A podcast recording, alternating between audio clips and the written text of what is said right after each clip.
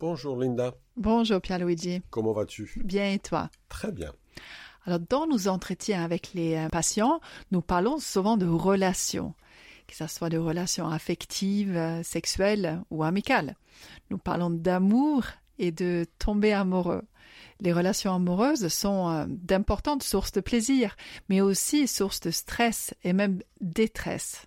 Et c'est pas facile d'expliquer en quoi consiste l'amour ou le sentiment amoureux qu'on peut avoir pour l'autre.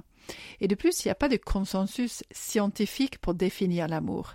Il existe de nombreuses euh, descriptions de l'expérience d'avoir un coup de foudre en amour.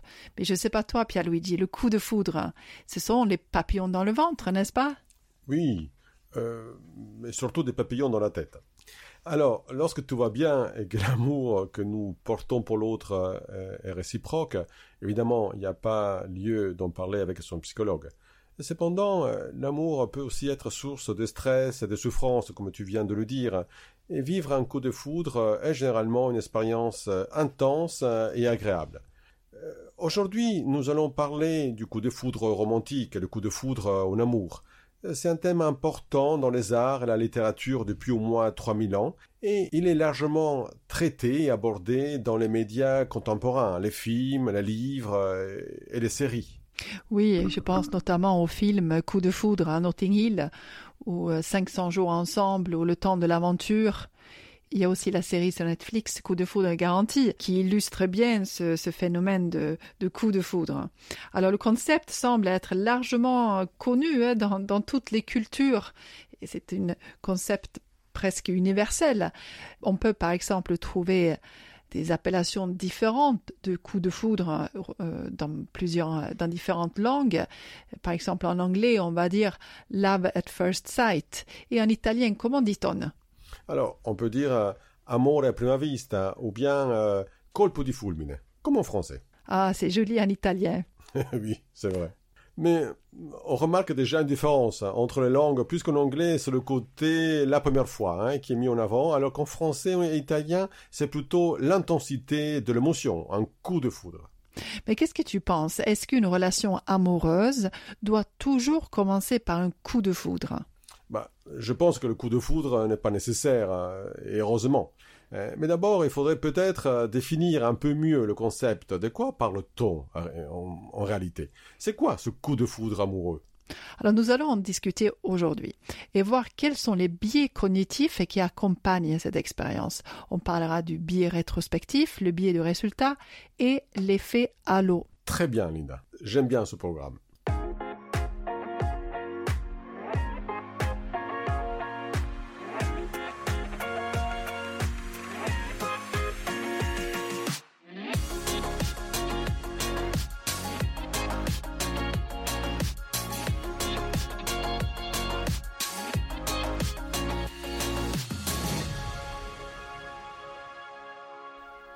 Alors Linda, euh, quand on lit les études qui ont été faites dans les pays occidentaux, on découvre qu'environ une personne sur trois déclare avoir fait l'expérience du coup de foudre.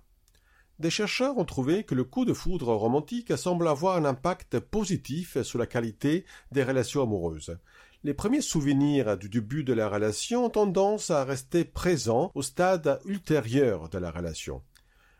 Ils ont constaté, ces, chercheurs, que ceux qui déclarent avoir eu le coup de foudre avec leur partenaire ont des relations plus passionnées, ce qui à son tour semble influencer également une satisfaction et une stabilité relationnelle plus élevée.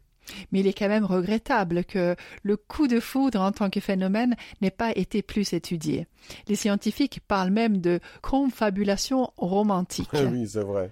Les données de la recherche amènent à croire que le coup de foudre amoureux est fréquemment une illusion positive que les couples créent ou inventent pour embellir leur relation ou pour correspondre à ce que la littérature romantique fait croire, c'est-à-dire qu'une relation amoureuse commence avec un coup de foudre. Tomber amoureux implique généralement des biais cognitifs qui améliorent la perception de l'autre personne et rendent la relation spéciale. Au début, on voit l'autre comme parfait, les défauts sont euh, complètement ignorés peu visibles, Cela me fait penser au sketch de Florence Forestier. Elle appelle le coup de foudre la phase de craquage. On craque et on ne voit que les qualités de l'autre, et même ses points faibles sont transformés en points forts. Ainsi, le coup de foudre pourrait ne pas être une expérience ou un sentiment réellement éprouvé, mais plutôt une mémoire modifiée des débuts de la relation qui ajoute un sens et un caractère unique à la relation. Il faut dire qu'il y a une motivation de cette distorsion cognitive qui pourrait en partie provenir des médias, de notre culture, puisqu'ils présentent le coup de foudre comme le moyen idéal de tomber amoureux. C'est-à-dire que les personnes croient que le coup de foudre est la porte d'entrée dans une relation amoureuse et qu'il est nécessaire de commencer par là pour que la relation soit bonne. Les personnes sélectionnent et maximalisent les éléments qui font croire qu'il y a eu un début de relation euh, euh, passionnelle. On appelle cela des confabulations. Mais confabulation, qu'est-ce que c'est, Pierluigi alors, la confabulation est une perturbation de la mémoire, définie comme la production de souvenirs fabriqués, déformés ou mal interprétés par le sujet de soi-même et du monde sans intention consciente de tromper. La personne qui confabule présente des souvenirs incorrects allant de subtiles altérations à des fabrications bizarres. Elle est généralement très confiante quant à ses souvenirs, et c'est là malgré des preuves contradictoires. Cette explication semble plausible compte tenu du fonctionnement typique de la cognition, en particulier dans le contexte du développement de, relations. L'un des mécanismes qui participent à réinterpréter les situations et alimenter la croyance du coup de foudre est probablement le biais rétrospectif ou le biais du résultat. Donc les personnes ont généralement tendance à évaluer les actions en fonction des résultats. Et qu'est-ce qu'est le biais rétrospectif, Pierluigi Alors, le biais rétrospectif, euh, c'est la tendance, après qu'un événement s'est produit, à considérer que l'événement était prévisible, bien qu'il n'y ait eu euh, que peu ou pas d'indices objectifs pour le prédire. Cela pourrait être, par exemple, de dire que j'étais certain que mon vol allait s'annuler, alors qu'il n'y avait rien qui ne le prédisait ou ma patiente qui se dit qu'elle savait que son mari allait tomber malade, alors qu'il n'y avait, rien qui annonçait sa maladie.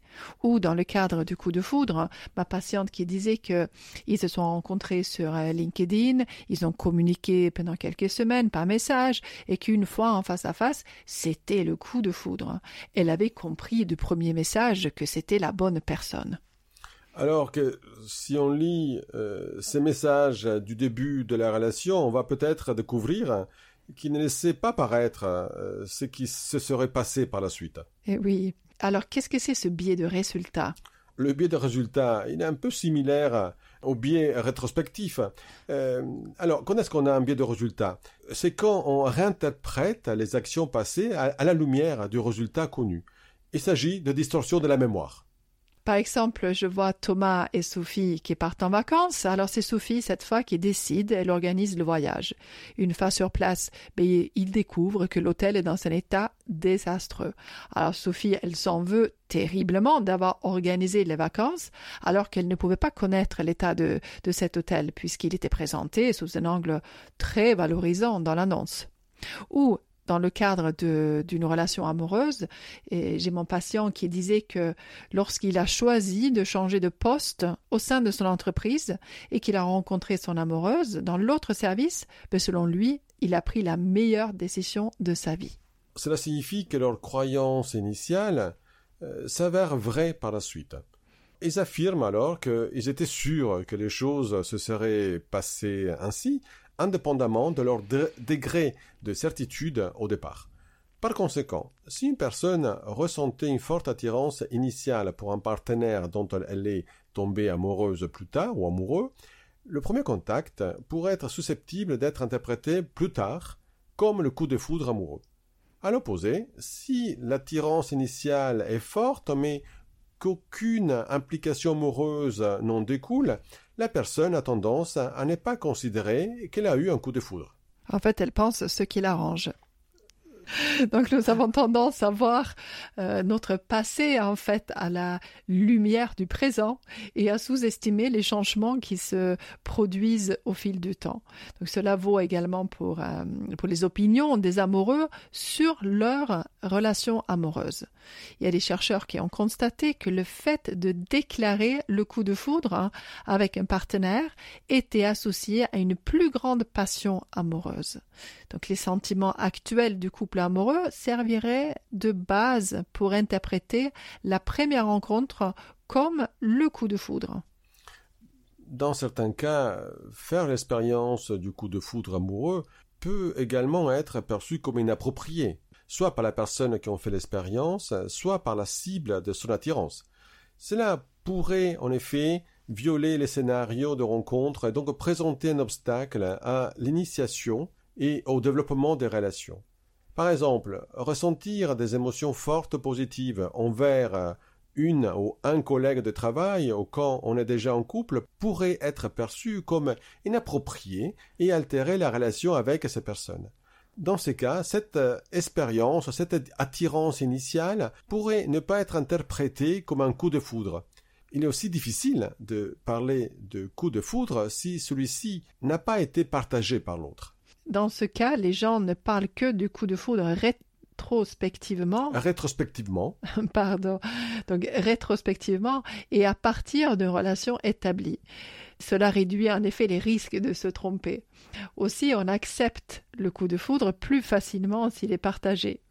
En conclusion, en raison des influences de la cognition motivée par le résultat de construire quelque chose de cohérent, ben, il semble plausible que le coup de foudre soit le résultat d'une mémoire biaisée. Donc cela pour expliquer le lien fort entre le coup de foudre et le développement de relations amoureuses plus stables. Mais dis-moi, Linda, est-ce que l'attirance physique est importante dans le coup de foudre? Ben, L'apparence compte, en particulier dans le contexte de l'attirance romantique et des relations.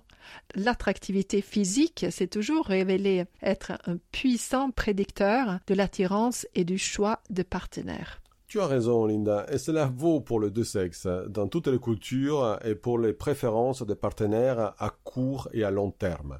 En effet, la beauté ou euh, l'aspect physique est une caractéristique importante chez un partenaire qui peut être évalué très rapidement.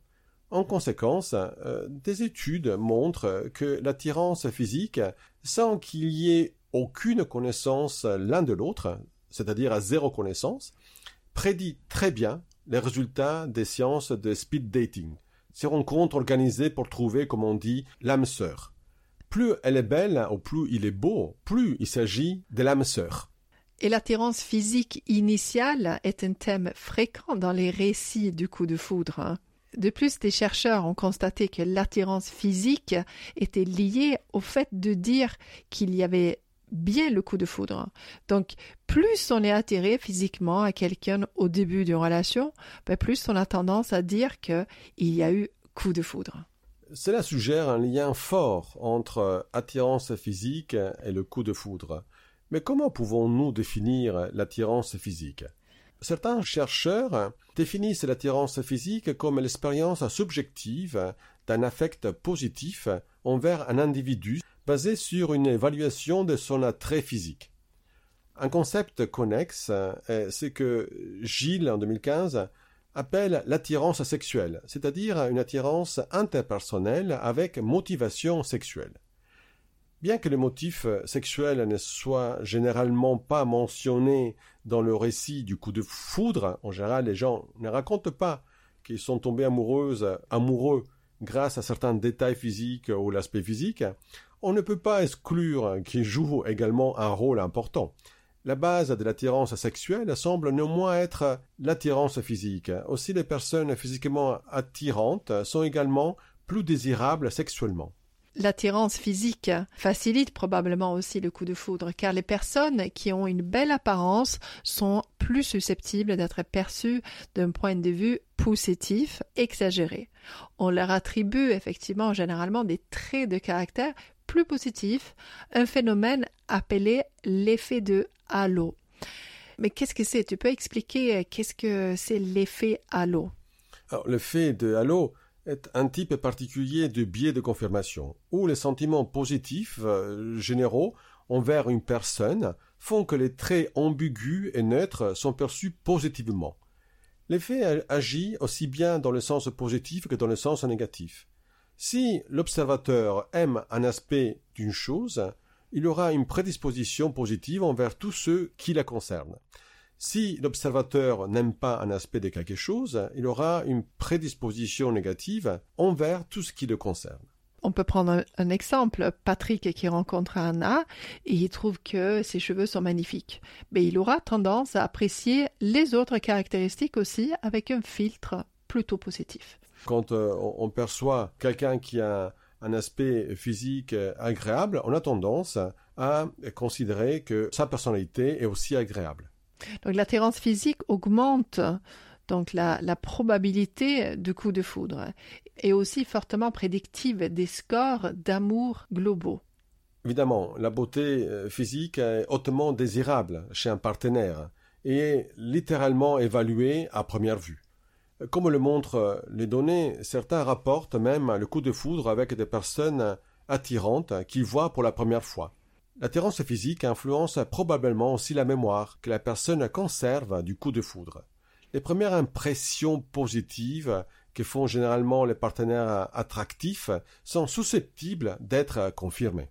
Donc tu veux dire que puisque la première impression était globalement positive et que cette impression s'est avérée correcte, ben les partenaires pourraient supposer que c'était l'amour et que c'était l'amour qu'ils ressentaient depuis le début.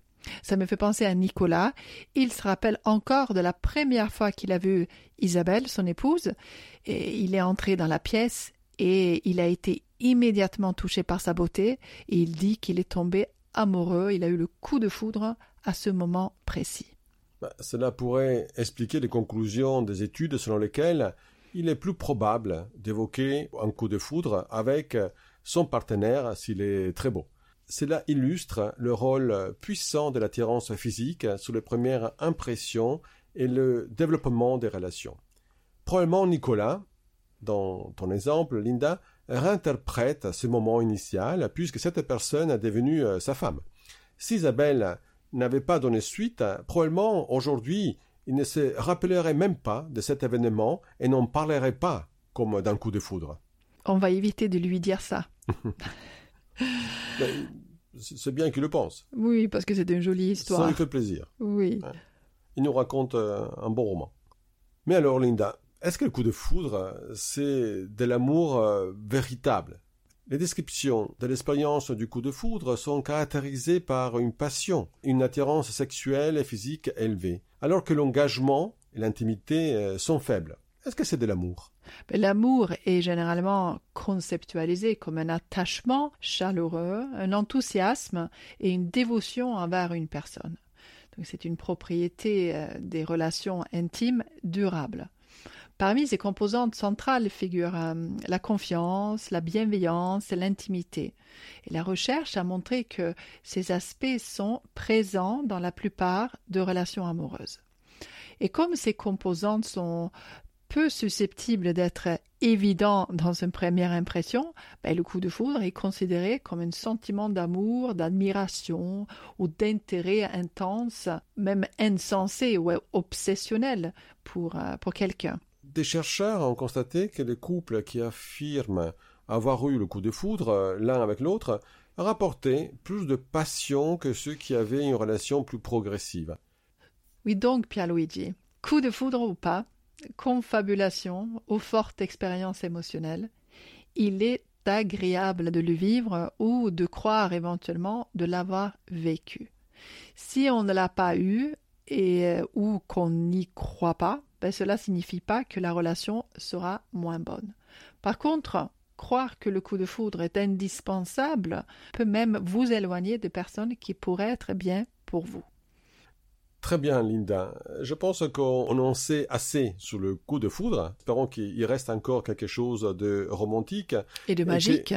de magique. Et que nos explications euh, n'aient pas réduit euh, le plaisir de le ressentir.